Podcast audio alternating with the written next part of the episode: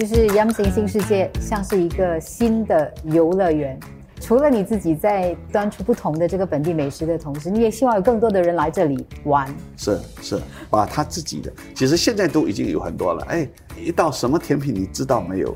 那那个 监督啊，什么监督啊，什么什么，他会剪出很多名字，有时候我我就很少听到了。嗯，然后我们就去尝试了。嗯，哎，甚至他们都会提供档口。啊，是每一个档口现在还有，现在很少了，只有这个档口有了。我觉得这个就特别好啊，把这些东西给它保留下来，嗯，能够传承。其实这也是我们一直在担心的嘛，就是小贩文化的这个流失，是小贩美食的流失。对，嗯。然后我刚才为什么讲好的档口，我们鼓励他可以卖贵一点。你看一些好的档口，他们已经年纪大了，孩子又不愿意接受。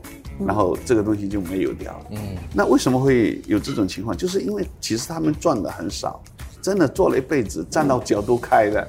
你看那些生意越好档口的那些人，哎呀，真的是看的。每次我过去，我都跟他们讲，我说。时间做短一点的，不要做那么长时间的。嗯。然后因为年纪大了嘛，对。但是他们还是觉得那么多客人在等，那我们总不能是开一个很短的时间，然后有些人就吃不到的话，就很失望。他们有这种社会责任。其实我看好的档口的这些人，他们都很有责任。虽然有时候他们脾气不太好，但是我觉得他心里面。他都是为了食客在着想，对啊，我要怎么把东西还是要保持水准？我的芥哥是不能涨的，反正这个芥哥我们卖了几十年了。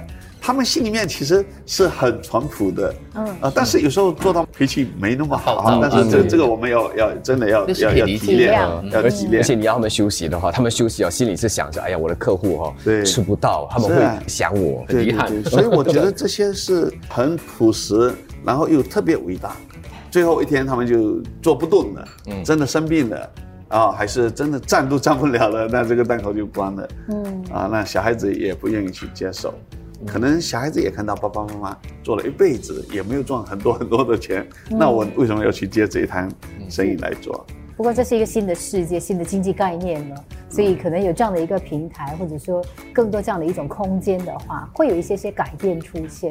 希望能够让他们收入增加，嗯，那他们收入增加的时候，就有人愿意去接手了，是吗？要不然他就就觉得你就赚一份薪水，那我倒不如去做工更好。嗯，对。而且形象包装也很重要，对年轻人来说，你要现代化。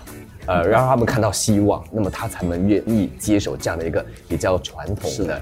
但我也在很多小贩中心开始看到一些年轻的人接入了这个小贩的档口，我觉得这是特别好的，还是可以鼓励更多的年轻人能够。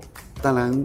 他们在把食物做好的同时，他们的收入应该要有增加，要不然的话也是很难的。应该成为一个正比了哈。今天听方老板讲呢，基本上就感觉到，因为自己也是从最初的时候也是这样子开始过来，对，所以特别能够体恤这一些。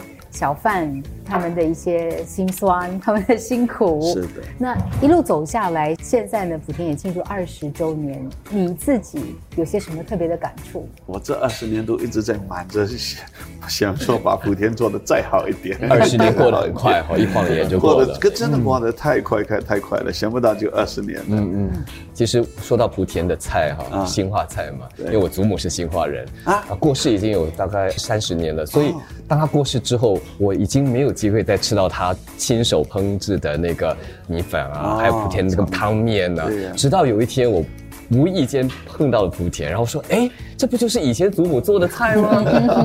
而因为这样子，对，而因为这样子而认识了莆田啊。所以虽然你说了它是一个中国南方的一个小菜哈，家乡菜，但是对于本地新加坡人来说，一些喜欢新化菜的朋友，那是有很多很多的记忆的。嗯，是是。